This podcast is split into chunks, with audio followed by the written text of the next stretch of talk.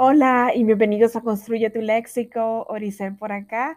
Espero que estén teniendo un lindo miércoles, un nuevo mes para empezar y hacer las cosas con ganas, con energía y hacer todo lo que tengamos en propósito de hacer ese día. Bueno, hoy les tengo una nueva palabra y la palabra de hoy día es bullir.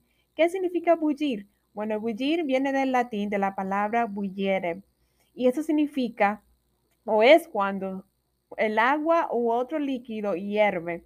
También es agitarse en movimiento como el agua hirviendo. Esta palabra bullir es una palabra aguda, no se acentúa en la última sílaba debido a que no termina en NS o vocal.